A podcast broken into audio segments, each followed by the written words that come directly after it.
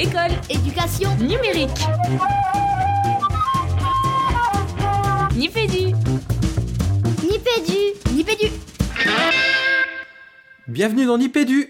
Nipédu, épisode 91, autour d'EDOS 64, que de chiffres, et on va vous parler d'une utile ou futile résistance à l'innovation en pédagogie.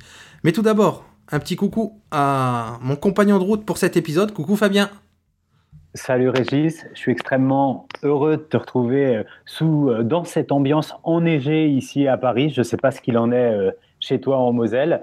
J'imagine que chez notre ami Jean-Philippe, qui ne peut pas être parmi nous aujourd'hui, l'ambiance est aussi enneigée puisqu'il est, comme vous le savez, à la limite de la Suisse. Je ne sais pas si du côté de, de chez nos invités, il y a de la neige. Alors on a trois invités en face de nous qui sont au même endroit, on va leur demander ça tout de suite en leur disant un grand bonjour à Dominique Provost, Fabienne Job et Benoît Lacheresse. Bonjour. Bonjour. Bonjour. Bonjour. Alors, il neige chez vous C'est la grande question du jour. non, non, on est, on est un département des Pyrénées, mais on n'a pas de neige aujourd'hui. Ah là là, c'est le monde à l'envers. Hein. En France, c'est le monde à l'envers en ce moment. On voit quand même la neige depuis, euh, depuis la fenêtre sur les Pyrénées, à Pau, c'est très joli. Et même autour d'Asparin, sur les petites montagnes, c'est très beau. Hum, hum, hum, ok, parfait. Alors donc, comme je le disais... Euh... C'est pas l'Office du tourisme des Pyrénées-Atlantiques qu'on reçoit aujourd'hui, hein, Régis Non, non, non, pas du tout. Euh, donc on, on, reçoit le staff euh, qui dirige ce fabuleux événement qui est Edo 64, auquel j'ai eu la chance pour la première fois de, de, participer cette année. Avec Fabien, on se disait justement off qu'on a déjà trois émissions hein, de, saison précédente d'Elos. Donc c'est la première à laquelle j'ai eu la chance, moi, la grande chance d'y participer aussi. Et on va peut-être vous laisser d'abord un petit mot à, vous, le staff de préparation et autour de cet événement, de, vous présenter, de dire quelques mots, même si on va renvoyer dans les notes de l'émission aux épisodes précédents, comme je le disais, où, vous revenez sans doute là-dessus plus en longueur. Alors, euh, honneur à qui? Honneur à peut-être à Dominique? Bonjour Dominique, qui es-tu pour nos auditeurs? Bonjour. Bon, alors, Dominique Provost, donc je suis chargée de mission et éducation à l'agence départementale numérique 64, euh, une agence qui est chargée par le département de la mise en œuvre de cette journée IDOS, dont Fabienne va vous dire un petit peu l'origine. Alors d'abord, bonjour Fabienne, mais qui es-tu donc pour nos auditeurs? Alors, moi, je suis Fabienne Job, je travaille au conseil départemental des Pyrénées-Atlantiques et je suis dans une équipe chargée de l'environnement pédagogique et éducatif des collégiens. Euh, alors, c'est le département, en effet, qui organise AIDOS depuis, euh, ben, c'était la dixième année, la dixième édition cette année. Ça fait 12 ans, en fait, qu'elle existe. Et euh, le, département organise cette journée en partenariat avec l'éducation nationale, puisque c'est une, une, journée qui a destination euh, d'un public principalement composé d'enseignants. Et pour la mise en œuvre de cette, euh, de cette manifestation, on s'appuie sur euh, l'agence départementale du numérique, donc Benoît et, Dominique qui sont ici, et également on s'appuie sur Canopé. Ok, merci pour ces infos. Et donc complète ce trio, Benoît Lacheresse. Bonjour Benoît. Bonjour, je suis Benoît Lacheresse et je suis donc chargé de mission et éducation à l'agence numérique 64. Et ben voilà, un parfait trio. Alors, euh, pour ce, cette saison, enfin, plutôt pour ce, cet EDOS 2018, euh, le titre exact, si je me trompe pas, et je regarde bien la petite feuille devant moi, c'était Innover en classe, la résistance est-elle utile, futile, avec le petit F entre, entre parenthèses Alors peut-être quelques mots sur le choix euh, de ce thème pour cette année. Alors le, sujet de l'innovation nous, semblait euh, être un sujet intéressant. ça, peut sembler quelque chose dont, on parle depuis longtemps et souvent, mais finalement on se disait que c'était peut-être l'occasion de de, le questionner d'une autre façon. Et puis à IDOS, on aime bien toujours euh, mettre en question les évidences et donc se demander si l'innovation, c'est bien euh, forcément bien, et si résister à l'innovation, ça peut pas être bien aussi. Et puis dans, dans, ce titre, évidemment, il y avait une petite référence à Star Trek, au, collectif, au collectif, Borg de Star Trek, dans lequel euh, les, différents individus sont en fait tous les les éléments d'un grand organisme. Et donc, ça nous semblait être une jolie métaphore de l'intelligence collective, de, de, toutes ces choses dont on parle beaucoup. Alors, Fabien, moi j'avoue, j'étais passé à côté de la référence à Star Trek, et toi? Ouais, complètement, d'autant plus que c'est un univers fictionnel que je connais très mal. C'est rigolo ce, titre. Enfin, moi, le, vraiment, le, le, thème de, de cette, euh, de cette édition d'Edos, il m'a vraiment interpellé parce qu'il y avait, en tout cas, on pouvait faire, j'ai fait une double lecture de, cette, de ce thème parce qu'il y avait la résistance à l'innovation, ou alors, moi, je l'ai compris comme une résistance à un mouvement qui mettrait en question l'innovation pédagogique. Donc, je ne sais pas, j'imagine qu'au travers des, témoignages de, des intervenants qu'on va entendre à la suite, les auditeurs pourront se faire une idée, mais euh, je ne sais pas si, si vous, vous aviez vu qu'il pouvait y avoir cette double lecture possible. En, fait, euh, quand on choisit nos, nos, titres et même nos thématiques, on essaie effectivement de rester ouvert sur des interprétations variées et ça faisait partie des, euh, des, ouvertures et des pistes qu'on souhaitait laisser, euh, voilà, laisser ouvertes pour euh, les participants. Mm. Excellent, excellent. Mm. quelques mots, tiens, puisqu'on est sur, ce, sur cette question autour de ce thème de, de cette édition des doses. Et pour vous, là, j'ai envie de dire, pour vous qui organisez tout ça, même si en sous-texte, quel est votre votre point de vue à vous, est-ce que la, réponse, la, la, résistance, pardon, elle est, elle est utile, elle est futile? Après, ce, après ce, cet épisode, cette euh, édition des doses, peut-être que vos positions ont évolué aussi en fonction de ce que vous avez entendu des différents intervenants que vous avez invités? Ça, c'est la question piège. Hein. Alors, moi, je vais dégager en touche en, disant que pour l'instant, je n'ai pas d'opinion complètement arrêtée, d'autant plus que comme nous sommes dans l'organisation, en fait, on a une écoute assez euh, irrégulière de ce qui se dit. Et c'est plutôt maintenant, euh, en, revoyant les vidéos qui sont tournées, en réécoutant les ateliers qui ont été filmés intégralement, ou en regardant les supports des, ateliers qu'on peut trouver sur le site, c'est là que je vais peut-être pouvoir me faire une opinion beaucoup plus complète. Mmh, ok. Bon, on, prévient déjà les auditeurs qu'évidemment tout ça, vous retrouverez tout ça dans les notes de l'émission, le lien vers les, bah, différents intervenants et vers les différentes euh, présentation que vous allez mettre au fur et à mesure en ligne. Peut-être qu'on peut, euh, passer à la suite et présenter un petit peu les, les, différentes capsules qu'on a réalisées sur place. Fabien, qu'est-ce que tu en penses? Eh bien, allez, c'est parti, Régis. Alors, on a, comme d'habitude, on a écumé l'événement avec gourmandise. On n'a pas réussi à avoir un, tous ceux qu'on aurait eu envie d'avoir, mais en même temps, franchement, on a eu de la chance d'avoir certains intervenants, vous allez le voir. Euh, je vous propose qu'on qu'on rebondisse au fur et à mesure. On, va faire du name dropping, on balance un nom et vous nous dites quelques éléments de, contextualisation autour de ces personnes. Ça vous va? Très bien, ça nous va. Alors, on a eu tout d'abord Jean-Michel Lebeau. Alors, Jean-Michel Lebeau, c'est un habitué de d'Eidos. Ça fait plusieurs années que nous l'invitons, toujours avec le même plaisir et toujours quelqu'un d'extrêmement compétent, d'extrêmement discret. Donc, je pense qu'il va se présenter, mais c'est une, une pépite d'Eidos que je recommande vivement. Pépite tout court même, Jean-Michel, hein, on peut le dire, je suis d'accord. à toi, Vamien on a Laurent Economides, alors qu'il me semble, il me semble, il était, je ne sais plus s'il était là en tant qu'intervenant ou en tant que participant, et euh, j'ai envie de dire son, comparse Guillaume Azema. Oui, ils, intervenaient tous les deux cette année. Euh, Laurent était venu à Eidos en tant que participant l'année dernière, et puis ça lui avait plu, et donc il s'est dit, moi aussi j'ai des choses à, proposer, donc il nous a proposé d'animer un, un atelier. Et, Guillaume Azema, lui, venait de l'Académie de Créteil. Il est formateur dans l'Académie de Créteil. Et le, petit côté amusant, c'est qu'ils se, ils, se connaissaient dans l'Académie de Créteil tous les deux avant que, que Laurent ne vienne dans le sud-ouest. Et donc, ils ont été contents de se retrouver lors de cette journée. Ensuite, on a eu la chance d'avoir euh, un des conférenciers de, de la matinée Eidos, Stéphane Downs.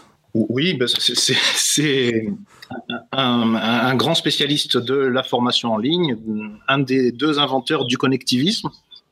Et donc, on a été très content d'avoir cet intervenant de prestige cette année à IDOS. Ah ouais, clairement. Et nous, on a été très contents de faire la capsule. Je crois que c'est une de, nos plus grosses capsules. Fabien, je vois qu'elle fait 13 minutes. Donc, on a vraiment dû prendre plaisir à, à l'avoir au micro, c'est clair. Et j'en profite pour remercier Sébastien Franck qui vous propose la traduction de cette capsule. Mm, mm, qui est faite en anglais. Ouais, Nipédu international, ça rigole plus. Euh, intervenant de Euh, prestige, conférencier, euh, excuse-moi Régis, j'ai ouais, tellement envie de pouvoir le- faire le lancement pour Françoise Cro ou Cross, hein, à vous d'écouter la capsule pour savoir quelle est la bonne prononciation, qui euh, a vraiment littéralement emporté euh, les participants la matinée, durant la matinée avec son intervention. Tout à fait. Françoise Cros, en plus, nous étions ravis d'a- d'accueillir une femme parce que souvent dans le numérique, on a beaucoup d'intervenants hommes. Donc, c'est toujours un plaisir de pouvoir mettre en, valeur les travaux d'une femme. Et euh, Françoise Cros était d'autant plus incontournable cette année qu'elle vient de faire paraître un livre qui s'appelle Innovation et société, le cas de l'école, et qui était complètement dans notre thématique. Mais c'est vrai que son intervention a été particulièrement euh, euh, vivante et a fait beaucoup réagir la salle. Mhm. Un, un- vrai personnage, Françoise Cros. Euh, ensuite, on a Anaïg Colias, et je me suis pas trompé en le disant. Non, c'est très bien dit. Donc, Anaïk est professeure de français. Ça fait plusieurs années aussi qu'elle intervient euh, soit à Eidos, soit dans les relais d'Eidos que nous faisons en cours d'année qui s'appellent des Eidos Café. Toujours disponible, toujours en recherche. euh, Un, un vrai bonheur de travailler avec Anaïg. Alors, deux noms qui parleront certainement aux plus fidèles de nos auditeurs, François Lamoureux et Nicolas Olivier. Qu'est-ce qu'on peut dire à leur sujet? Tout le monde les connaît? C'est ça, c'est clair. C'est un lancement parfait. Ouais, c'est- absolument parfait. Une petite anecdote euh, sur euh, Nicolas Olivier que j'ai eu la chance de rencontrer une première fois à travers un MOOC, un MOOC sur Open sans Corée. Euh, voilà, et c'est c'est un premier contact qu'on a eu ensemble. On a, on a d'abord travaillé comme ça à distance avant de se rencontrer. C'était très sympa. Mhm. Deux personnages là aussi. Oh, on peut dire youtubeur, si on veut dire un mot sur eux, on peut dire youtubeur. Euh, Euh, ensuite, Régis, excuse-moi, c'était peut-être à ton tour, mais je me lance. Sur le chemin du retour, parce que on va être complètement transparent avec nos auditeurs et avec euh, nos hôtes et, euh, et invités aujourd'hui. On a beaucoup, beaucoup, beaucoup couru sur cet événement d'Edos. Et puis, on a eu la chance d'être véhiculé jusqu'à l'aéroport avec Anne Keller, Bénédicte Pugin et David Cohen, euh, avec qui on a pu s'entretenir autour de leurs propositions sur euh, cette édition d'Edos. Oui, on les avait invités parce qu'ils ont euh, testé sur leur, colla- sur leur collège au Lame de Gouges euh, le, le, le dispositif bio de Bring Your Own Device depuis déjà quelques années et c'était ça qui nous intéressait de les entendre partager avec, euh, avec les participants de l'atelier. Alors, David Cohen euh, n'est pas dans le même établissement qu'Anne Keller et Bénédicte Pugin. Donc, euh, Anne et Bénédicte, effectivement, euh, expérimentent le biode.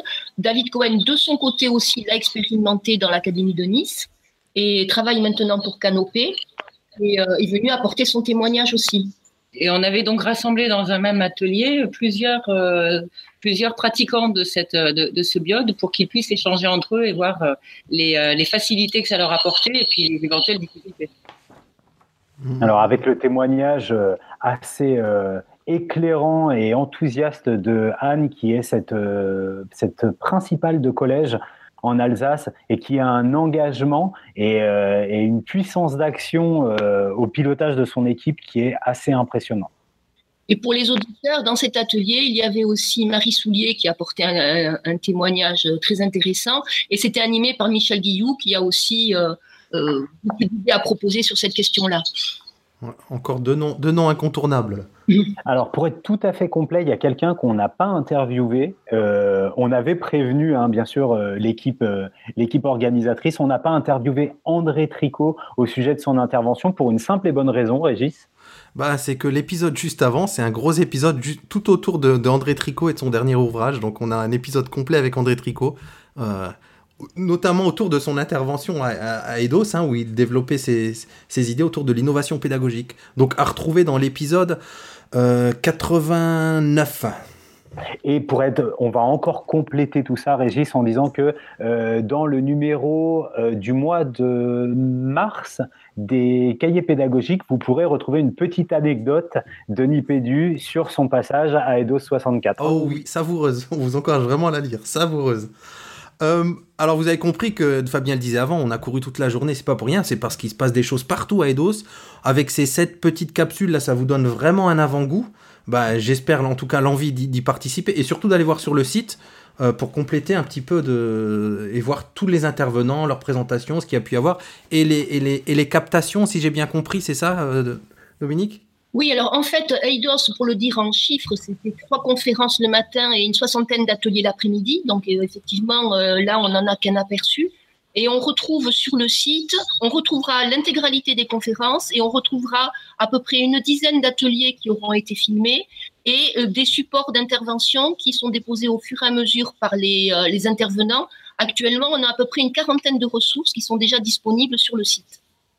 Ok, donc bien bien complet. Allez voir, on mettra tout ça dans les notes de l'émission. Fabien, une dernière question?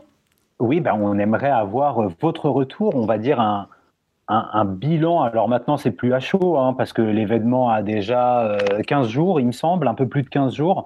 Donc un bilan sur cette édition, euh, Fabienne, Dominique et Benoît.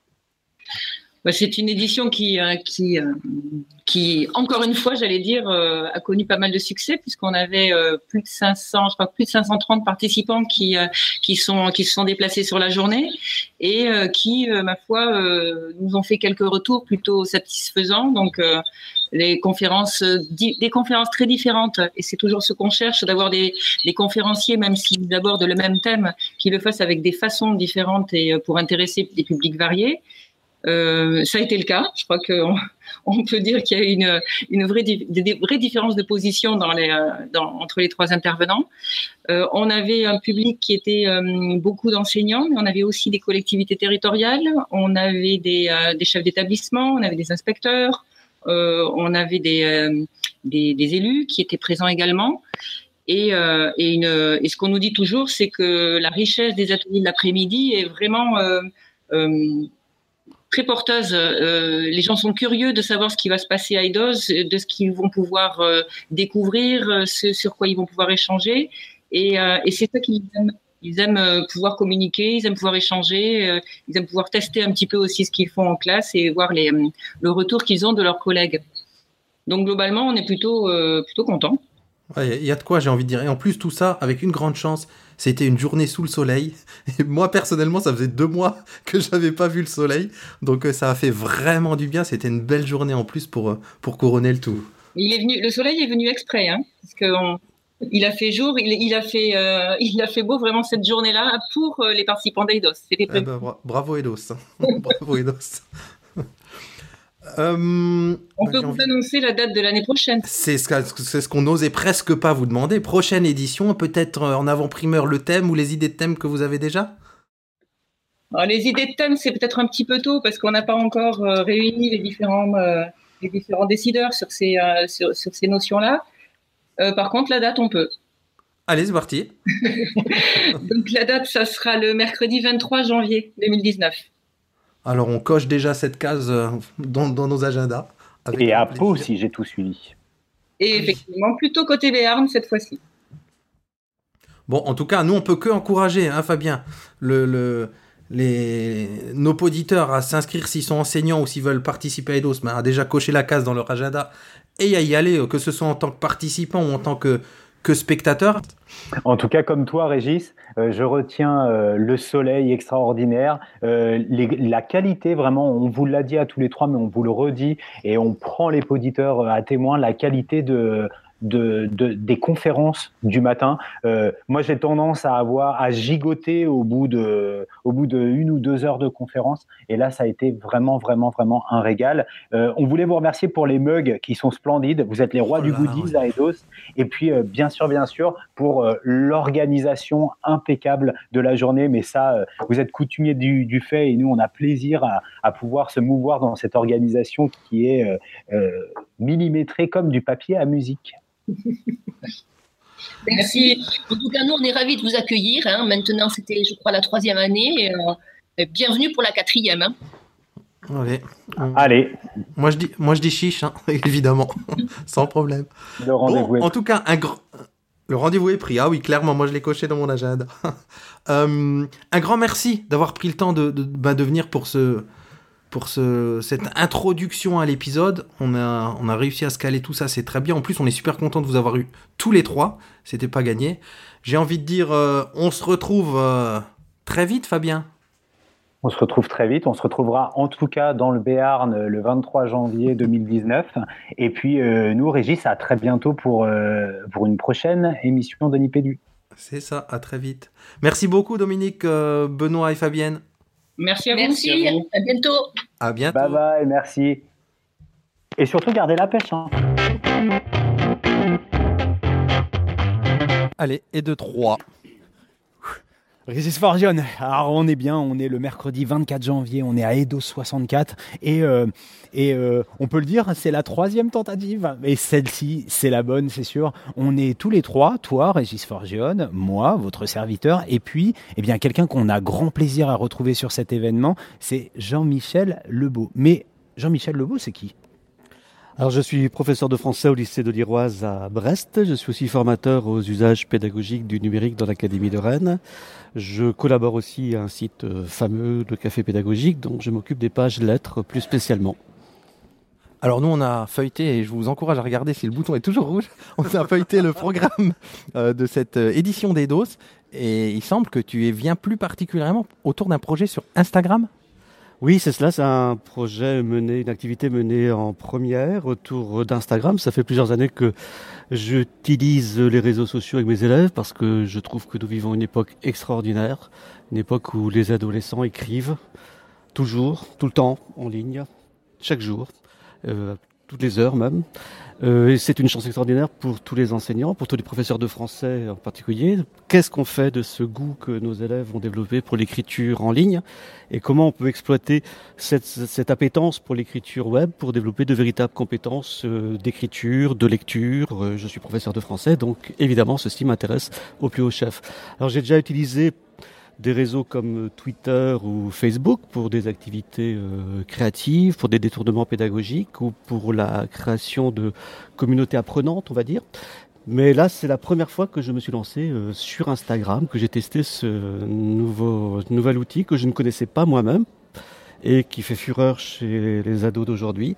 C'est là où ils sont et moi j'aime bien aller chercher les élèves là où ils sont le logiciel Instagram pour les plus vieux, Insta pour les plus jeunes d'entre nous. Euh, si vous voulez mettre en perspective le projet qui est proposé cette année par Jean-Michel avec, euh, j'ai envie de dire, le reste de son œuvre, je vous invite à retrouver l'interview de Jean-Michel il y a deux ans ici à Eidos, à Bayonne, où tu nous parles du projet Y voit plus longuement. On mettra bien entendu les références de l'émission dans les notes de l'émission. Mais j'ai envie de dire, tu nous dis, euh, les ados écrivent de plus en plus. Bon, je pense que euh, d'aucuns viendraient te challenger sur, euh, sur cette assertion en disant, bon, mais oui, ils écrivent, mais comment est-ce qu'ils écrivent? Qu'est-ce qu'ils écrivent? Euh, Moi, j'irais plutôt te chercher sur Instagram. Pour moi, c'est quand même un réseau euh, social très visuel où l'image occupe le premier plan. Donc, comment toi, prof de français de lettres qui a pour objectif de libérer l'expression de tes élèves et, et de développer leur capacité euh, scripturale, tu t'en es saisi euh, dans ce projet?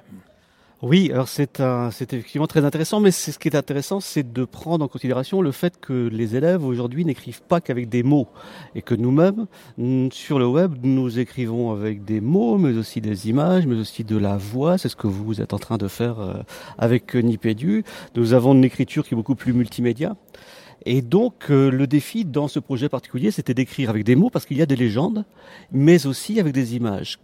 Qu'est-ce qu'on dit à travers les images Qu'est-ce qu'on dit de soi à travers les images C'était la réflexion que je voulais mener. Alors pour, pour, résumer comment ça s'est passé, c'est euh, un projet lié à l'étude en classe en première de l'étranger d'Albert Camus, que vous connaissez sans doute, c'est devenu un grand classique de la littérature française. Et j'ai demandé, enfin on s'est mis, on s'est proposé un défi du genre que vous connaissez aussi, parce que c'est l'équivalent des tweets comptes, mais sur Instagram et appliqué à un grand roman de la littérature française. Donc le défi était celui-là, et si Meursault, le héros de l'étranger, avait eu un smartphone, et s'il avait eu un compte sur Instagram, et s'il avait raconté son parcours dans l'existence en publiant régulièrement des photos de sa vie? Alors on s'est réparti le travail, on a fait des groupes, chaque groupe a pris en charge un chapitre du roman. J'avais créé un compte Instagram pour chaque chapitre du roman, et chaque groupe avait pour mission de publier une dizaine de photos censément prises par le héros, avec légende, en essayant de résumer l'essentiel du chapitre et de rendre compte de la vie intérieure du personnage. Ça devait être moins des photos référentielles, renvoyant un détail précis, euh, genre euh, il va à la plage, on met une photo de plage, c'était pas très intéressant, que de photos de ce qu'il avait dans la tête. De sa façon de voir le monde. C'est ce qu'une élève a appelé euh, à un moment donné, monsieur, c'est comme si on prenait des selfies par des objets. Ce sont des photos d'objets qui sont en réalité des selfies, qui sont des autoportraits. Donc c'était un travail très intéressant sur, sur l'image et qui conduisait à aller habiter le personnage, à entrer à l'intérieur du personnage. C'est le genre de projet qui favorise l'identification au personnage, ce que l'école, à mon avis, favorise trop peu. On est trop souvent d'emblée dans la distance critique sans prendre le temps de l'empathie. Et donc là, les élèves sont devenus, Meursault sont devenus le héros le temps de cette expérience. C'est-à-dire qu'ils ont adopté un autre point de vue sur le monde, qui est aussi celui fondamentalement du romancier. Euh, c'est euh, voilà donc euh, c'est un travail du coup d'appropriation euh, d'une œuvre littéraire. C'est une pédagogie de la littérature par immersion, comme il existe des pédagogies des langues par immersion. Alors ça c'est le premier niveau, c'est l'écriture. Après, nous avons mené une seconde étape de travail qui était une analyse du travail que nous avions que nous avions fait ensemble. J'ai invité les élèves à regarder eh tout le, toute la production, c'est-à-dire la production des autres groupes aussi, parce que chacun ne connaissait en fait que sa production de, de groupe, et à réfléchir sur voilà, qu'est-ce que ce travail nous apprend du personnage, qu'est-ce que ce travail nous apprend de l'écriture du romancier, qu'est-ce que ce travail nous apprend sur l'écriture à l'âge du numérique. Et donc on a mené une séance de, de pratique réflexive qui a été passionnante, vraiment passionnante. Alors ça m'inspire deux, choses. Tu disais euh, qu'aujourd'hui l'écriture est transmédia, que évidemment la photo en fait partie. Je rappelle à l'intention de mes élèves qui n'écouteront jamais cette émission parce qu'on l'a fait il n'y a pas longtemps que photographie, ça veut dire dessiner, écrire avec la lumière. Et est-ce que tu as des retours sur alors tu parles de tu fais référence au selfie, tu fais référence au il y a une sorte de selfie mental là du personnage euh, au cours de ses péripéties. J'imagine que ça engendre aussi des changements peut-être de posture dans leur usage personnel des réseaux sociaux aux élèves. On parlait en off de Snapchat et d'Instagram et de ce qu'on peut y faire euh, en mode lol en quelque sorte. Et est-ce que du coup ça les engage à aller plus loin que ça peut-être et à, réfléchir un peu plus à ce qu'ils publient eux-mêmes? Oui, c'était un des enjeux majeurs. C'était un travail sur la littérature, mais c'est aussi un travail de MI, d'éducation aux médias et l'information. Euh, j'aime beaucoup cette phrase de Nancy Houston qui dit euh, Devenir soi, c'est enclencher le mécanisme de la narration. Et en fait, ce qu'on a travaillé, c'est à la fois l'identité narrative et l'identité numérique. Qu'est-ce que c'est l'identité numérique aujourd'hui? Les élèves ont réfléchi à cette question et euh, sont arrivés euh, assez spontanément aux idées suivantes, pas forcément avec ces mots-là, mais ils ont tout à fait compris.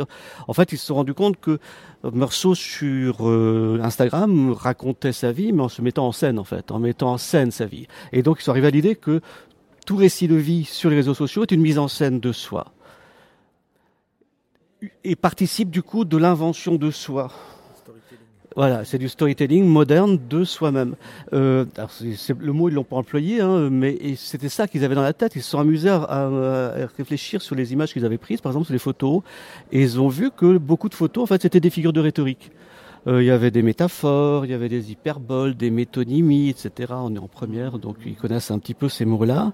Et donc, vraiment, euh, la question, ça a été, pour eux, ça a débouché sur le truc, quand je vais sur Instagram, quand je vais sur un autre réseau social, qu'est-ce que je raconte de moi devant le monde et comment je me mets en scène et en quoi ça participe d'une stylisation de soi que moi je trouve extrêmement importante et ça m'intéresse aussi parce que euh, je parle là de, de jeunes qui ont 15-16 ans, qui sont en devenir et donc les aider à devenir eux-mêmes et à prendre en compte ces stylisations de soi à l'heure de l'écriture numérique, je trouve que c'est un défi passionnant c'est extrêmement intéressant. Encore une fois, hein, le piège Régis Forgione, je tiens à le dire au micro avec Jean-Michel Lebeau, c'est qu'on peut faire non pas une interview, non pas une émission, mais une saison avec lui sur ses projets. Donc je pense que le mieux, Jean-Michel, c'est de te demander où est-ce qu'on peut retrouver, bien sûr sur Insta, ne dis pas le logiciel Instagram, sur Insta le, compte euh, de ce projet. Oui, alors le plus simple, euh, plutôt que d'aller chercher sur Instagram, c'est d'aller chercher sur le projet Ivoire où je rassemble les différentes productions euh, des élèves. Et donc, on tape sur Google, euh, sur un tout moteur de recherche, Meursault, Instagram, i-voix, i-voix, et on va trouver très très vite les réalisations des élèves, y compris la vidéo de pratique réflexive qu'ils ont menée sur ce travail. Juste avant de conclure, allez vraiment voir, ça c'est que, j'ai envie de dire, une, euh, une brique parmi, parmi son œuvre, on peut le dire, parce qu'il y a vraiment des projets passionnants. Je repense à ceux dont tu nous avais parlé autour de, du voyage sur la carte. Enfin voilà, allez vraiment creuser là, il y a vraiment de quoi s'inspirer. La carte et le territoire, c'est ça. Encore elle. Ok. Un grand, un grand merci Jean-Michel. Merci beaucoup à vous. On va pas la faire parce qu'on est le même jour. Par contre, là, on est vraiment dehors. Et il fait vraiment beau. Après deux mois de pluie par chez nous, dans les autres coins de France, on est au milieu de la cour du collège de Marac. Si je dis pas de bêtises. Ouais, c'est marqué là-bas, regarde. Collège Marac. Marac, pas de Marac, voilà. Avec deux intervenants que vous connaissez sans doute si vous êtes des fidèles de Nipédu. Et si vous ne l'êtes pas, on va tout de suite leur demander de se présenter. Laurent Economides et Guillaume Azema, qui êtes-vous? Euh, Moi, je suis donc Laurent Economides et j'enseigne maintenant euh, en classe prépa à Pau. Et Guillaume Azema, moi j'enseigne au lycée André Bouloche à Livry-Gargan et je suis formateur académique euh, SVT sur l'Académie de Créteil. Alors, vous êtes diamétralement opposés dans l'Hexagone, mais on vous sait pédagogiquement assez proches, messieurs.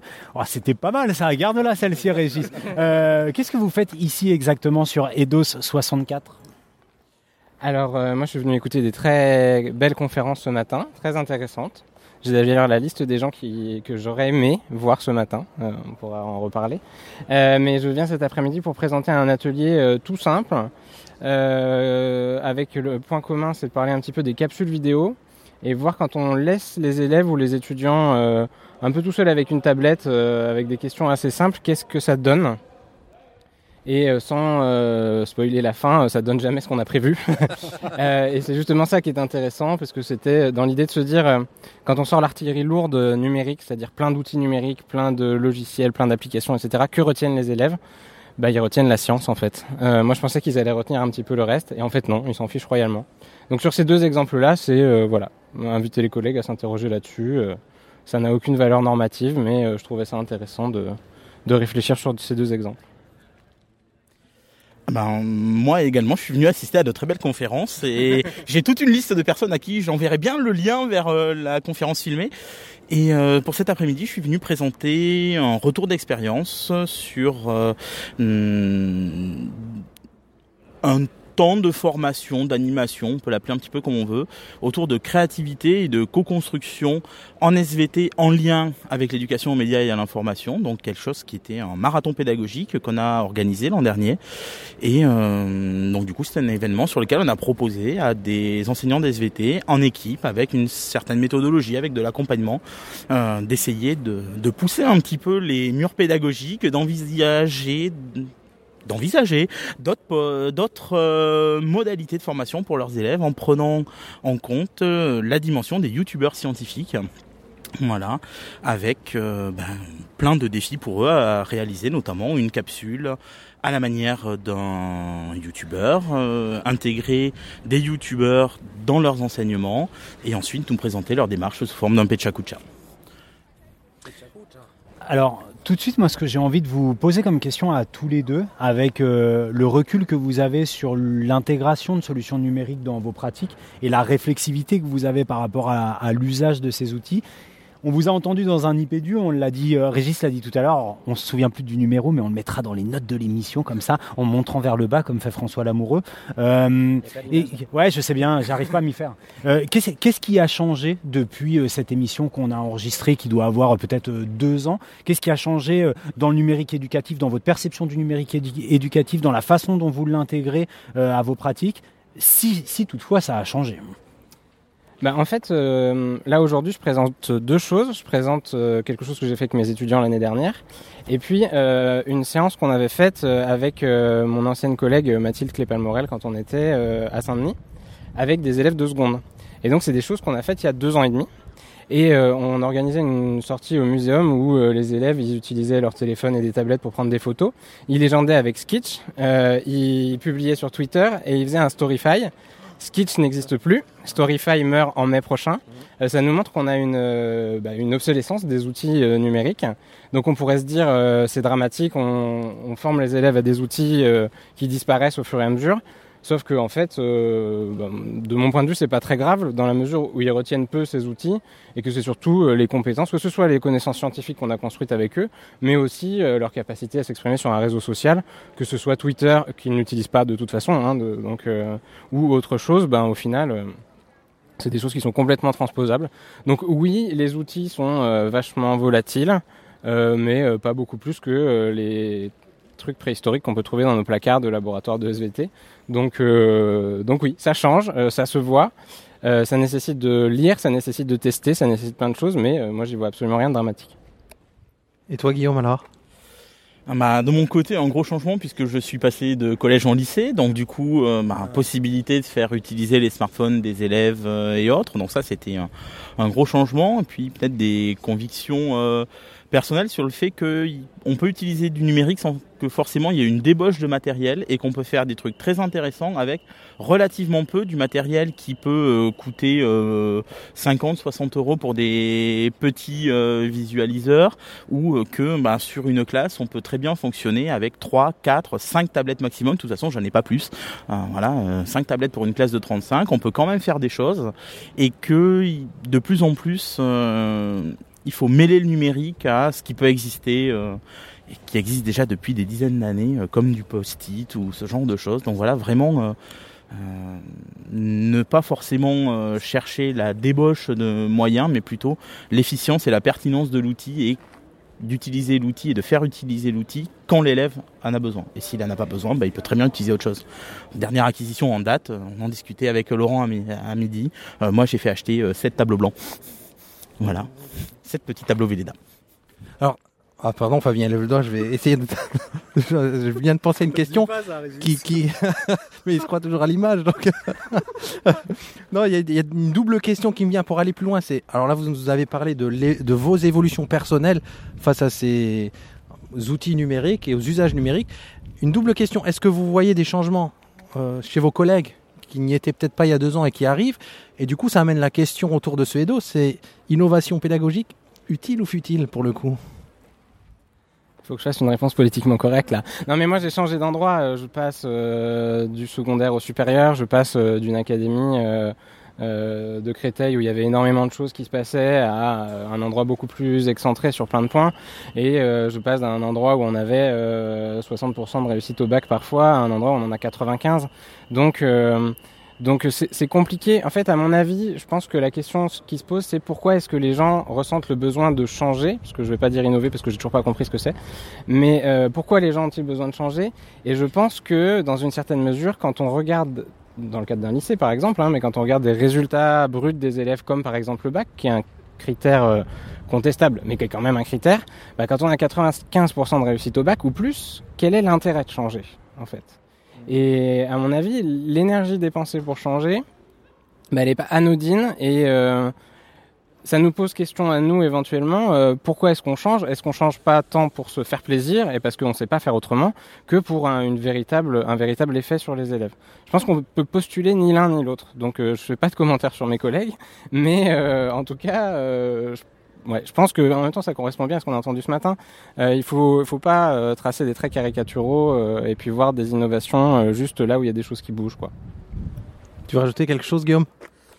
Oh non, je souscris à ce que vient de dire euh, Laurent, peut-être compléter euh, juste sur euh, un regard sur les stages que je peux animer ou autre. On a de plus en plus de gens qui viennent et qui du coup ressentent un besoin d'accompagnement euh, quand ils ont envie de changer pour pouvoir faire progresser leurs élèves ou pour essayer de trouver des solutions à des problématiques. Et du coup, là, le fait de, le fait de pouvoir leur apporter euh, des solutions, des billes ou simplement d'avoir euh, je vais dire euh, un coup d'avance sur le test de certaines solutions pour pouvoir leur dire non ben ça ça peut vous aider ça non ça vous aidera pas. Voilà. Ça c'est des choses qui sont vraiment concrètement utiles pour certains collègues qu'on peut comme ça aiguiller rapidement Euh, J'avais une toute dernière question. Elle vous inspire ou elle vous inspire pas? On a un second hashtag qui accompagne euh, cette édition des DOS 64. C'est le hashtag forme scolaire. Donc on entend beaucoup parler de la forme scolaire, notamment suite au rapport de Madame Catherine Becchetti-Bizot. Euh, vous, c'est quelque chose, une réflexion que vous avez amorcée. Donc forme scolaire dans le sens aménagement des espaces, hein, parce que c'est comme ça qu'il est, qu'il est, qu'il est abordé le plus souvent ces derniers temps en tout cas. Oui, non, peut-être, non. Moi j'ai découvert le hashtag ce matin et j'ai découvert la signification il y a 30 secondes quand tu l'as dit, donc je suis complètement incompétent sur le sujet. Oh, bah, moi, je vais faire la même réponse que précédemment et non pas que Laurent. Moi, j'ai commencé à acheter des tableaux blancs et autres. Je peux pas encore les fixer au mur parce que je change de salle. Euh, j'ai certaines salles de TP avec des paillasses qui sont fixées, donc euh, pour les bouger et faire des îlots, c'est un peu compliqué. Mais quand j'ai une salle banalisée, voilà, j'ai euh, mon petit trolley avec mes sept tableaux dessus et puis on, on a comme ça des, euh, des classes à géométrie un petit peu variable en fonction des besoins des élèves, en fonction des envies des élèves, puisque maintenant c'est eux qui me demandent des fois, bah, est-ce qu'on peut avoir un tableau? Voilà, donc du coup c'est c'est des trucs qui me, qui me motivent un petit peu sur, euh, sur le côté euh, espace. Et du coup, si on veut en savoir plus sur ce projet autour de la forme scolaire, sur tes aménagements, sur tes propositions, où est-ce qu'on peut te retrouver, Guillaume? Euh, bah pour le moment, je vais dire sur Twitter, voilà, parce que c'est essentiellement là où je vais peut-être commencer à poster euh, des choses, mais c'est euh, juste depuis le début de l'année. Et voilà, pour faire un petit peu de pub sur le site académique SVT de l'Académie de Créteil, donc euh, svt.ac-créteil.fr sur lequel on peut retrouver des articles euh, certainement intéressants. Il y a également des articles de Laurent, donc euh, n'hésitez pas à aller voir, à aller voir cela. Sur les liens où on retrouvait tes projets, pardon. Ah, mes projets. Oh, moi, je publie plus grand chose. je, ouais, non, mais je suis encore sur Twitter. J'ai dit des choses plus ou moins intéressantes, comme l'ensemble des gens qui s'y trouvent. Donc voilà. Euh, at Milnesium sur ah, Twitter. C'est ça. Et sinon, venez euh, les rencontrer euh, sur Edos l'un et l'autre. Un grand merci Guillaume, un grand merci Laurent, et puis on vous souhaite un bon atelier. Here we go. Ok. Euh, alors là, on est très très heureux, on est content parce que euh, on a pu au détour de ce très beau collège Marac rencontrer euh, Stephen Dance qui nous a vraiment régalé ce matin avec son, sa présentation et sa réflexion sur l'innovation. on va faire cette interview en anglais avec Stephen et je pense qu'elle sera doublée dans l'émission. Régis, je te laisse prendre la suite. Stephen Dance, who are you? Stephen Dance, qui est vous? Uh, well, I'm Stephen Je m'appelle Stephen Hatt. uh, J'habite au Canada. Um, Je suis enseignant en philosophie avec une formation en médias et en journalisme. Donc j'adore les podcasts, entre autres. Um, Je suis chercheur pour le gouvernement fédéral en apprentissage en ligne. Um, et j'aime les chats. How many cats do you have? Combien de chats avez-vous? I have Trois. two. J'en ai deux. But he doesn't like cats. Mais lui, il n'aime pas les chats. Um, we we could heard you this morning On a pu about, vous entendre ce uh, matin à propos de Uh, l'innovation. what was the starting point Quel a été votre point de départ uh, de votre réflexion sur l'innovation? Oh, Oh, C'est une bonne question. Je veux dire, le thème de la conférence était sur innovation, l'innovation. C'était un petit peu ce dont je parlais. uh, Mais le concept existait déjà bien avant. Um, L'innovation est une de ces choses qui est centrale uh, dans la politique du Canada, du gouvernement et de l'industrie. Et ça a aussi eu des impacts sur les politiques du système éducatif. Donc j'ai eu des occasions de réfléchir à cela, et plus particulièrement grâce à mon travail. Um, Et le slogan de la recherche nationale locale, c'était de réfléchir au changement et de découvrir de nouvelles choses. On a donc eu des discussions à l'interne dans ton organisation sur ce que l'innovation veut dire, ce que ça doit être. uh, Et tout ça nous a entraîné à clarifier mon travail. Okay, can you Ok. um, briefly talk que vous pouvez about, nous expliquer de manière drivers concise ce and que sont attractors? les conducteurs et les two- attracteurs, um, two qui sont points les that, deux uh, points make your qui innovation vous ont reflection. conduit à penser à l'innovation. Okay, so Ok, drivers le conducteur, c'est un concept qui a toujours existé depuis toujours, Uh, qui est beaucoup utilisé dans le management et dans les présentations d'entreprise. On parle de conducteur du changement, quelque chose comme ça. J'ai jamais été très satisfait par ce mot conducteur Et c'est un petit peu ce que je développe aujourd'hui. Le conducteur ne vous passe pas toujours dans la bonne direction, bien que ce soit représentatif de cette direction. La technologie change tout euh, et du coup ce que vous devez faire, ceci, faire cela. Donc j'ai puisé an dans ma réflexion comment utiliser ce terme de conducteur et je me suis imaginé le contexte euh, d'attireur et idea idée dans ma tête en parlant donc des attireurs qui était un, un bon concept. to Mais comment le décrire? C'est quelque chose... euh, comme un centre imaginaire de gravité autour duquel les changements évoluent. C'est par exemple, vous imaginez une, une tornade ou un cyclone, un, un point autour duquel toutes les choses gravitent. L'attracteur n'est pas vraiment pas de gravité, c'est un peu le chaos. Il n'y a pas de sens défini. Ça va un petit peu dans tous les sens. C'est un petit peu comme euh, quand on se retrouve, euh, qu'on a trop bu et qu'on bouge ou euh, même sur des parcours complètement au hasard. c'est vraiment très étrange ce terme. Mais ce qui est caractéristique pour moi, c'est que ça caractérise l'autre côté du changement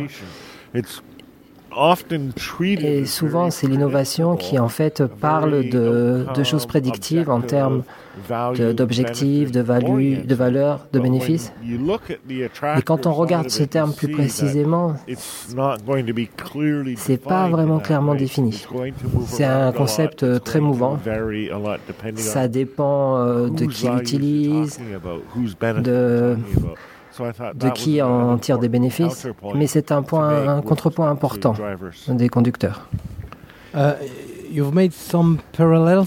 Vous avez fait des parallèles, ça se dit parallèle uh, entre l'éducation et uh, certaines mm, grandes entreprises comme Amazon ou, Disney. Ce matin, et so much uh, common points Est-ce qu'il y a euh, des points communs, des similarités ou des différences entre ces deux, deux mots, si vous pouvez dire? C'est une question difficile. Ça dépend qui le demande. Ça dépend de quel uh, système éducatif on parle. Um, Est-ce que c'est école par-ci ou euh, c'est différent des organisations? Si par exemple on prend une cafétéria qui dont les denrées sont stockées de, manière locale. C'est intéressant parce qu'on on voit que c'est un système euh, égalitaire. Les gens, ils mangent, ils coopèrent, ils servent. Les, ceux qui travaillent dans les entreprises euh, nettoient leur propre endroit. C'est pas du tout comme Amazon. Mais c'est quelque chose que j'apprécie. Euh, c'est un, un grand mouvement, si vous voulez. Euh, pour euh, en fait euh, transformer les écoles en entreprises. C'est pas vraiment un changement qui, qui tire vers l'organisation industrielle, mais les changements sont plutôt dans les bénéfices qu'on peut tirer de ces organisations, de ces entreprises où, en fait l'objectif est vraiment au-dessus d'une sorte de ligne de fond. Um, C'est pour ça que je fais ces comparaisons. On parle de quelque chose, d'une société qui, est, qui, qui se définit simplement de manière matérielle en termes de résultats qui sont ce qui est bon, ce qui a de la valeur. Um, Cette comparaison est vraiment intéressante parce qu'en France, il y a des gens qui sont contre l'innovation, contre les changements dans l'éducation, parce qu'ils veulent protéger l'école de, uh, de ces grandes organisations, de ces grandes entreprises. Est-ce que tu, vous pensez qu'on peut rester dans une, dans une configuration? traditionnelle classique et comme en France et en même temps essayer d'être dans une dynamique d'innovation pour les services qu'on peut donner à cette école. Je ne peux pas vraiment vous parler du système éducationnel français parce que ben, je vis dans un autre pays et que j'ai pas vraiment euh, de légitimité en termes de prescription ou de recommandations. Mais ce que je peux dire, c'est que mes observations m'ont montré qu'il y a quelque chose qui devait changer. L'école, c'est vraiment une organisation énorme qui est définie de manière centrale, qui est dirigée de manière centrale. Et les objectifs et les buts euh, permettent de définir euh, finalement des, intérêts, les meilleurs intérêts pour les étudiants, des, intérêts qui permettent de créer une meilleure société, qui permettent de créer ce qu'on appelle des intérêts vraiment précis, mais pas vraiment des intérêts qui permettent de promouvoir le bien-être des étudiants. Et je pense que les organisations et l'école travaillent à ces, à ces valeurs et ces valeurs qui sont vraiment importantes. il y a beaucoup de valeurs qui doivent être développées à l'école. C'est une sorte de modèle, en fait, qui, va, qui peut marcher. Et un modèle sur des compétences globales. Il faut qu'il y ait plus de, de professeurs que de personnes. On a environ 2 euh, milliards, on va dire 1 milliard et demi d'enfants qui ont besoin d'être euh, d'aller à l'école. Et si on réfléchit bien, que ce soit la France ou le Canada, on se rend compte qu'on peut y arriver, qu'on peut le faire. Mais de manière globale, on ne peut pas. Et si on pense à l'éducation comme une valeur qui est globale, on a vraiment besoin de regarder aux, meilleures directions possibles à prendre pour diriger le système euh, éducatif. Mais, mais pas en, éliminant le, côté humain du système, ni les individualités qui restent quelque chose d'important, mais pour faire quelque chose qui permette à tout le monde de se faire une place dans la société. Well, an inspiring oh, quelle, uh, quelle réponse inspirante. So I don't know if you have a Alors encore une dernière question. Um, maybe une dernière last question, question si if you have on a le temps. time Stephen. Stephen, for you, um, you talked about uh, innovation. Do on you pourrait have parler. Uh, other ideas Est-ce que vous avez d'autres idées de recherche the coming? pour euh, ce qui va arriver Est-ce que vous avez d'autres idées? J'ai toujours des idées. C'est ce que j'ai dit ce matin euh, pendant ma conférence. Ces, ces, idées sont un peu différentes de mon propre travail et de ce que je dirige. Mais, mais non, ok, euh, ces idées, ouais, je vais les avoir demain. Ah. Ces idées que je peux avoir demain. Euh, mais je suis engagé depuis 5 ans dans un domaine euh, un peu différent qui, qui concerne l'apprentissage personnel. Alors pas l'apprentissage personnalisé.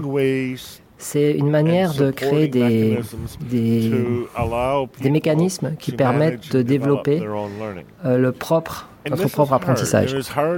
Mais c'est difficile pour euh, énormément de raisons. C'est difficile parce que Enfin, personne ne sait vraiment de quoi on parle, mais les, les gens, c'est difficile parce que les gens ont des, des difficultés à apprendre. Euh, ils ne savent pas spécialement euh, ce qu'ils ne savent pas. C'est ce qu'on appelle le développement de zones proximales. Cette manière de choses, là, ça, c'est de se poser la question sur de combien d'aide les gens ont besoin pour apprendre. Et je pense que, que l'apprentissage, c'est aussi quelque chose où on peut se perdre. Et il y a des idées qu'on ne doit pas mettre de côté sur euh, l'environnement dans, lequel on apprend. Et du coup, on peut se poser la question de quel type d'environnement aide les gens à apprendre et comment ils apprennent d'eux-mêmes. Uh, c'est pour ça qu'on essaye de développer les choses de manière numérique. C'est ce sur quoi je travaille. Uh, si, je regarde sur comment moi j'apprends, sur uh, comment les personnes apprennent de manière autodidacte, euh, si on regarde sur euh, les manières en ligne que les communautés peuvent apprendre, où ils, ils utilisent à la fois la partie distancielle et la partie présentielle, il y a beaucoup de choses qui se passent qui permettent d'être intéressantes et de s'interroger sur, sur cette sorte de connaissance qui uh, finalement va entraîner un environnement personnel euh, positif qui va permettre de développer en fait euh, un développement personnel et professionnel. Uh, mais, mais ça reste des concepts difficiles à expliquer et encore plus à construire. C'est un grand sujet. It's very great. Et ça me fait penser, euh, un, un excellent auteur pour euh, un futur dossier sur les communautés apprenantes. Et, bon, en tout cas, uh, we thank you a lot, Stephen, for your time and for, your, for sharing your reflection with us. It's very inspiring, inspiring. And we hope we can read or hear you about your future, future research. Thanks a lot. Merci beaucoup. Uh, maybe, maybe we can ask you about how can we read your research? or, or, lire vos research, yeah, your Twitter account? Ou échanger avec vous, um, avec Twitter. My Twitter account is at Downes. D-O-W-N-E-S. And my website donc Down, donc arrobas D-O-W-N-E-S. Et sur mon web, c'est down.ca. Euh.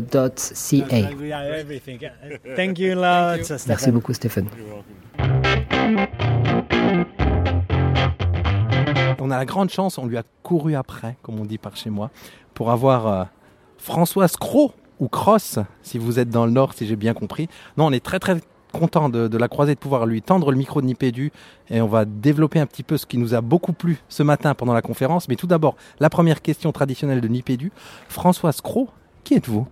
Alors, je suis actuellement euh, professeur des universités euh, au centre de recherche sur la formation, mais formation des adultes, c'est-à-dire que mes étudiants sont des chefs d'entreprise, des médecins, des infirmières, des assistants sociaux, donc je n'ai pas uniquement euh, des enseignants. Et je suis au CNAM, alors à ne pas confondre avec la Caisse nationale d'assurance maladie. C'est le Conservatoire national des arts et métiers. Françoise, on, va, on va tout de suite lever le voile hein, auprès de nos, auditeurs. Nous, on a été euh, vraiment euh, subjugués par la malheureusement courte conférence de, ce matin sur, euh, sur l'innovation. Est-ce que vous pouvez nous en dire plus sur les raisons de votre présence aujourd'hui sur Eidos et puis ce champ d'exploration qui est le vôtre depuis quelques dizaines d'années, il me semble? Oui, alors euh, ben, parce que le titre de la rencontre là, actuelle des DOS portait sur l'innovation, donc c'est mon objet de recherche depuis plus de 40 ans. Et euh, donc je pensais que j'étais à même d'apporter quelque chose, une maigre, une maigre contribution à, à, cette journée par les réflexions que j'avais portées, notamment sur le fait que je défends toujours l'idée que l'innovation en éducation et même l'innovation pédagogique, c'est pas la même chose que d'innover en entreprise ou euh, dans d'autres champs professionnels. Alors, est-ce qu'on peut aller plus loin? Est-ce que vous pouvez nous donner des exemples sur les différences ou plutôt les, spécificités de l'innovation en éducation ou de ce qu'on veut mettre derrière euh, l'innovation en éducation? Alors l'innovation en éducation est spécifique parce que nous sommes en train de former la génération future, c'est-à-dire euh, la société future, et par conséquent l'enjeu est beaucoup plus important que si on formait des chaussures ou si on, vendait des, voitures, c'est vraiment autre chose. Même si on s'inspire de Schumpeter, même si on s'inspire de théoriciens qui ont essentiellement travaillé dans les entreprises, il n'empêche que l'école est quand même à une spécificité. C'est ce que j'essaye de faire depuis plusieurs années, de montrer cette spécificité notamment dans le domaine de l'innovation sociale. Parce que l'innovation sociale, c'est une innovation euh, dont les activités répondent à des objectifs que l'institution ne, remplit pas. Donc il y aurait un peu de ça dans l'insatisfaction parfois des enseignants lorsqu'ils innovent.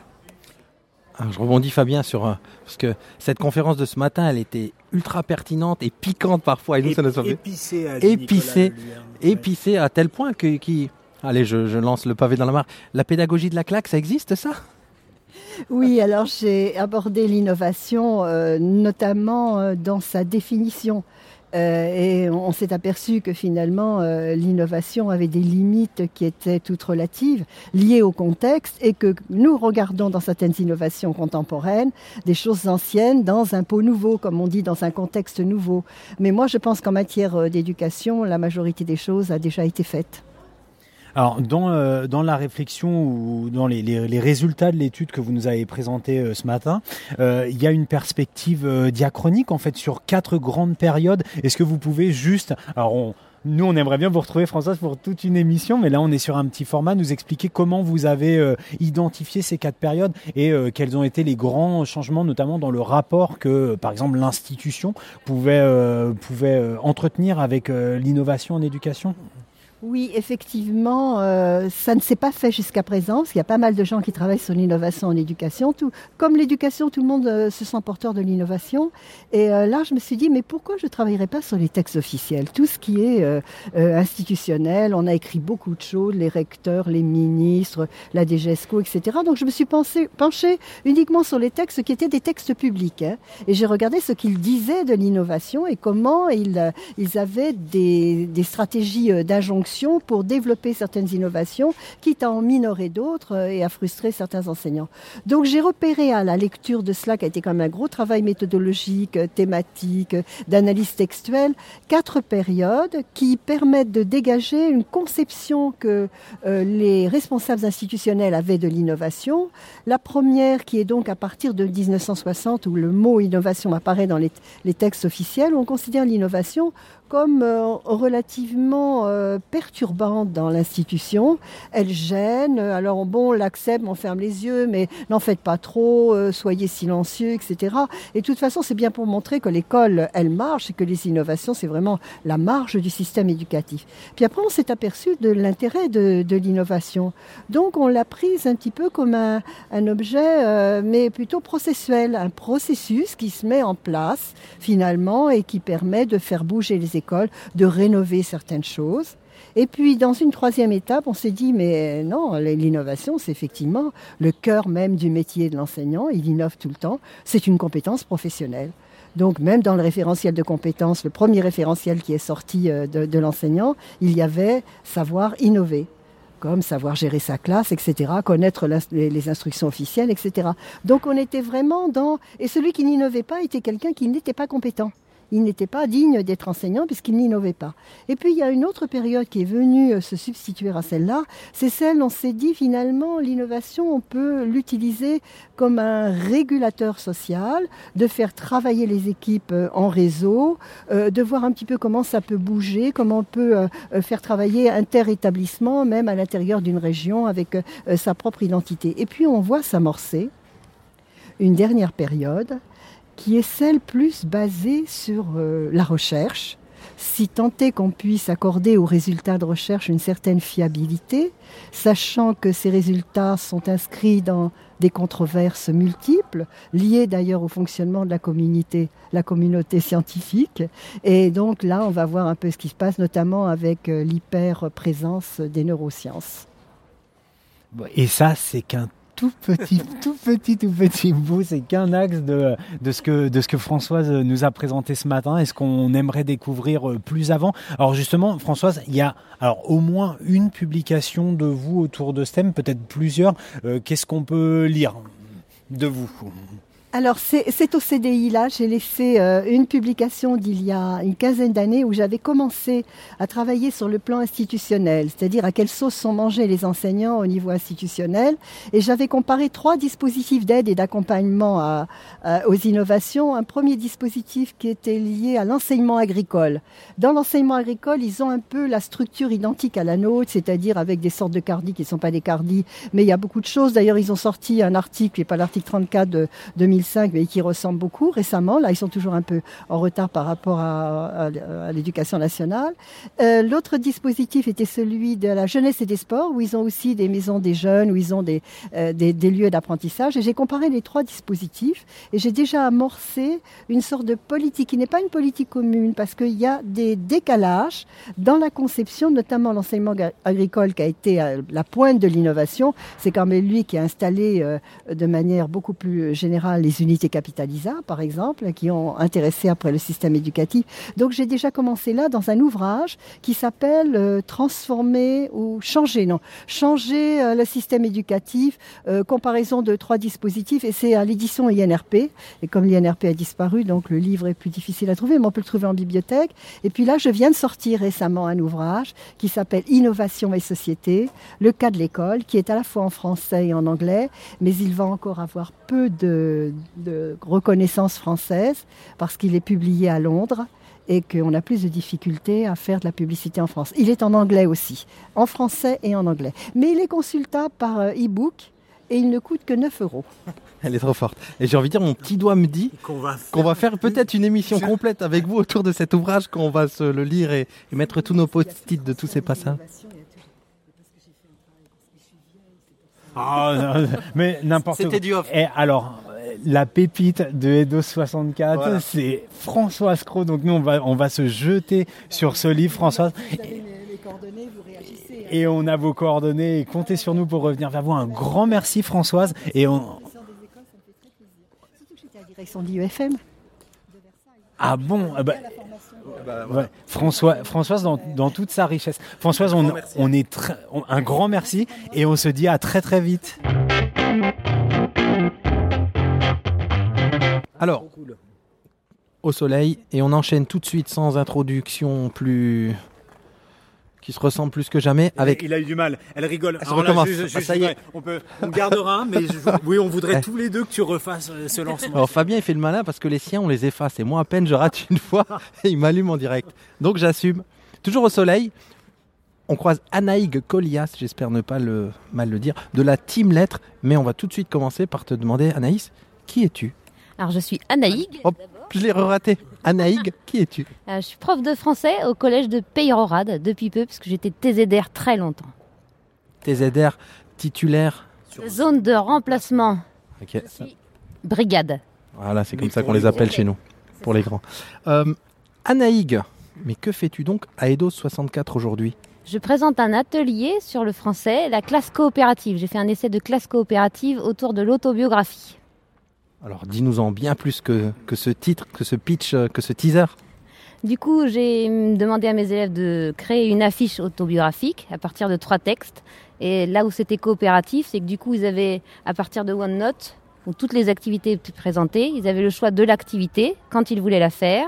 Du coup, du, s'ils voulaient être en groupe ou tout seul. Et à partir de là, euh, j'ai essayé d'organiser pour qu'il y ait de l'entraide. Quand certains avaient fini, que j'avais validé, ils pouvaient aider les autres. Et voilà. Oui, pardon Régis, mais peut-être que tu es passé rapidement sur la solution utilisée OneNote parce que François Lamoureux n'est pas loin et que c'est un peu le roi du OneNote. Mais tout le monde ne connaissant pas OneNote, qu'est-ce que OneNote alors OneNote, c'est un carnet de notes, on va dire, qui permet, comme un grand classeur, qui permet euh, d'avoir des intercalaires. Donc j'ai créé un OneNote avec toutes les intercalaires pour mes élèves. Et donc il y a une intercalaire autobiographie et dans cet intercalaire, il y a des pages, chacune pour une activité. Moi, j'avais juste envie de savoir, tu parlais d'autobiographie. autobiographie de grands auteurs ou propre biographie de l'élève qui se raconte? On est parti de grands auteurs avec trois textes de Georges Perec et Nathalie Sarraute, mais c'est une autobiographie, la leur. L'objectif, c'était de créer une exposition de toutes les affiches mais où il n'y aurait, aurait, aucune référence à l'image de l'élève ni à son prénom pour que les autres élèves cherchent à qui est telle affiche. Non. Non Si, moi j'ai envie de, d'avoir ta réaction si tu as assisté ce matin aux conférences. Oui. Quel est ton ressenti? Nous, ça nous a beaucoup plu. En... Si tu écoutes Nipédu, tu verras notre ressenti. Euh, autour de ce qui a été dit et autour du thème de cette EDOS, résistance à l'innovation, plutôt utile, plutôt futile? Je pense que la résistance est futile, mais en même temps, comme on le dit, si tout le monde innove, innove y a-t-il encore de l'innovation? Je ne sais pas trop. Elle est carrée, elle est efficace. Et... concise. Un grand merci à euh, Anaïg pour t'être prêté au jeu de l'interview. Où est-ce qu'on peut retrouver, te retrouver toi, retrouver le projet peut-être? Alors le, moi, vous pouvez me retrouver sur Twitter, @acolias avec deux L 1 et le projet, vous pouvez le retrouver avec la présentation sur Eidos. Il y aura le, la présentation et des liens vers le OneNote, justement, en ligne. Un grand merci, Anaïg.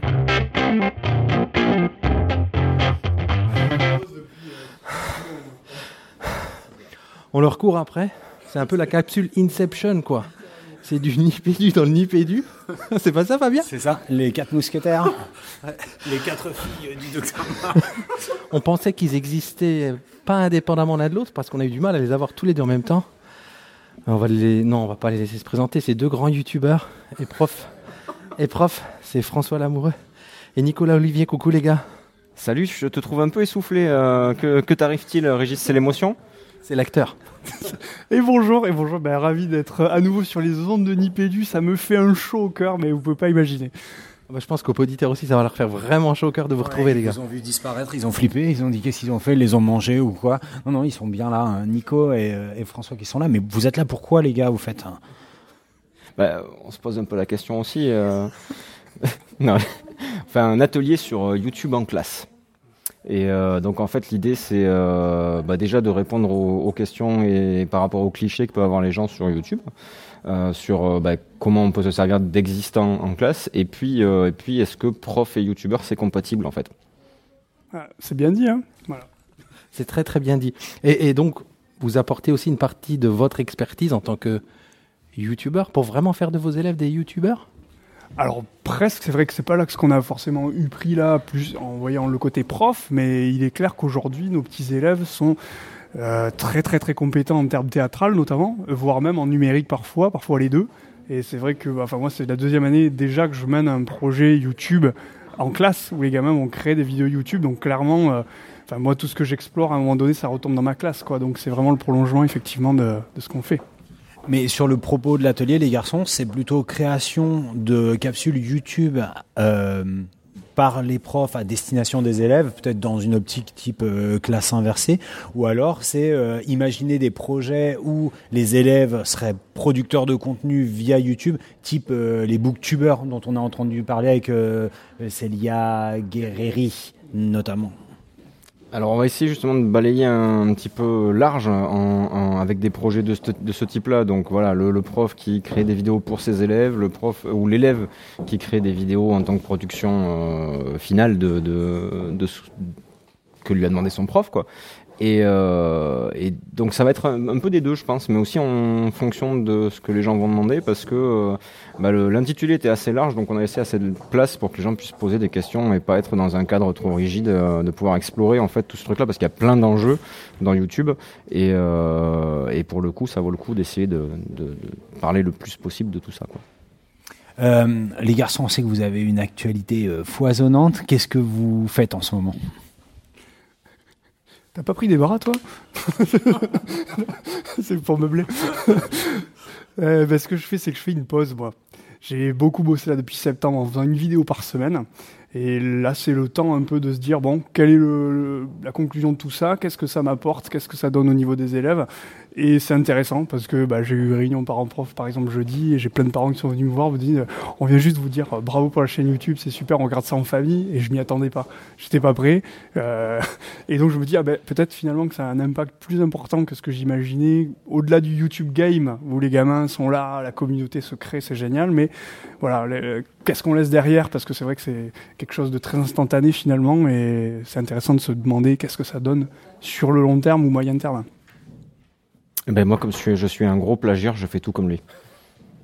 Voilà. Donc, euh, c'est bien ce qu'on disait, il y a une seule, un seul cerveau derrière ces deux corps, c'est bien ça. Euh, bah non, moi j'allais demander où est-ce qu'on peut retrouver tout ça, les garçons euh, bah, Sur YouTube, donc youtube.com slash explique-moi encore. Et moi, vous tapez tout simplement N Olivier sur Google et immédiatement, c'est ma tête qui sort. Un grand merci les, garçons, on a réussi à vous avoir, parfait. Ça, ça enregistre ouais. Tu veux lancer Allez. Non, j'ai pas envie de lancer, c'est toi qui lances.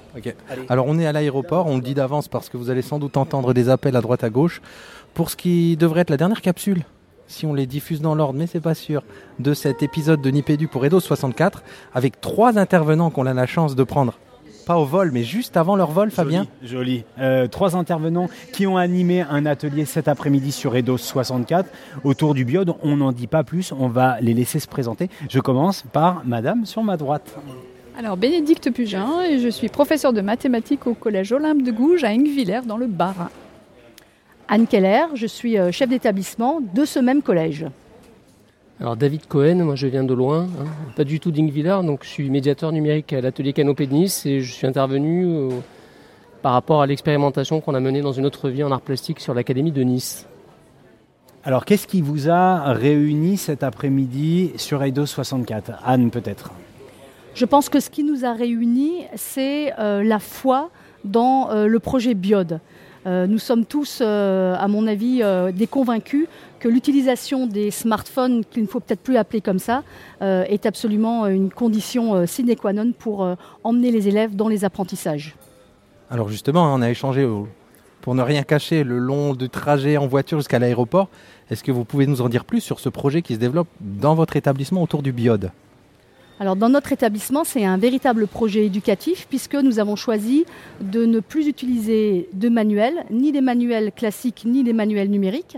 Nous avons également dématérialisé le carnet de correspondance et euh, comme Olympe de Gouges est une grande révolutionnaire, nous avons choisi de faire la révolution numérique à Olympe de Gouges. Euh, peut-être avant d'aller euh, plus en avant dans les détails sur ce projet, toi David, euh, bon, je pense que pas mal de nos auditeurs connaissent tes projets. Est-ce que tu peux nous rappeler pourquoi on t'identifie un petit peu comme le monsieur Biot du sud-est de la France? Ah mince, ah mince, je suis démasqué.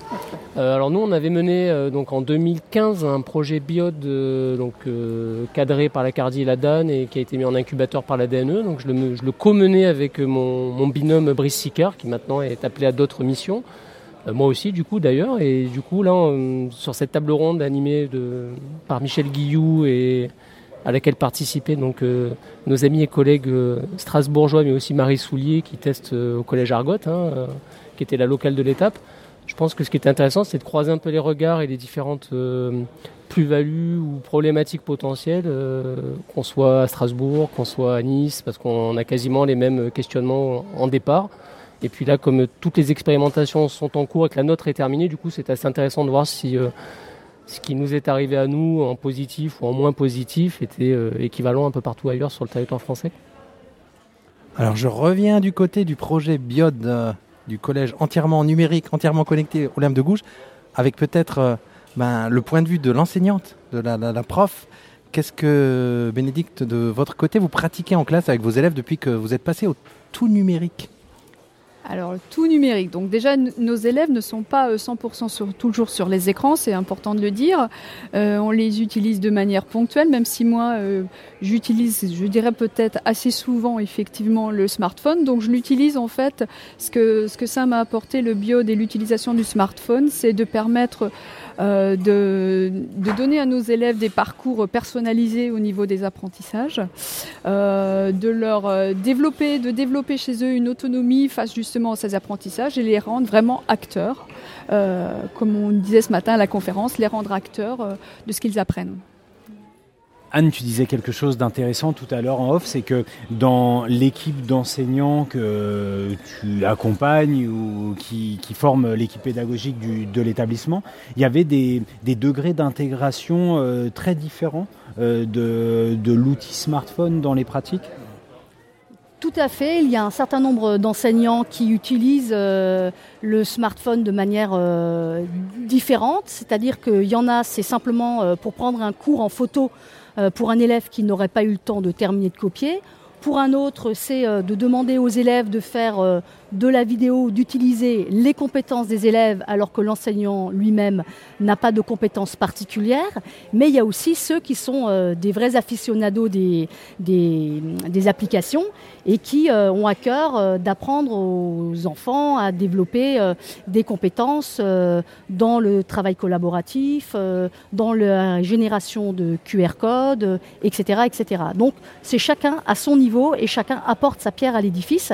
Il y a une à la fois entre les élèves qui s'entraident parce qu'ils utilisent des, euh, euh, supports différents entre iOS et Android, mais il y a aussi une capillarité entre les enseignants qui euh, s'entraident et puis apprennent les uns des autres. Toi, concrètement, ça se passait comment, David, en classe? Parce que art plastique, smartphone des élèves, est-ce que tu peux nous donner quelques exemples de l'utilisation qui était faite par tes élèves de, de leur appareil mobile individuel? Alors nous, avec Brice, on avait donc ciblé trois types d'usages, hein, c'est-à-dire une pratique ne chasse pas les autres, hein, je tiens aussi à le préciser, Anne a raison de, le dire. Hein. on est dans une espèce voilà, de moment, à certains moments on peut enrichir une pratique traditionnelle, donc nous on avait ciblé montage vidéo, euh, retouche photo, lecteur de QR code et prise de notes avec euh, l'équipement natif, on va dire. Donc on avait vraiment choisi des applications gratuites. Et là où ça a été très chronophage, c'est de tester sur euh, toutes les plateformes existantes, hein, Windows, etc., etc., des applications gratuites qui étaient à peu près équivalentes.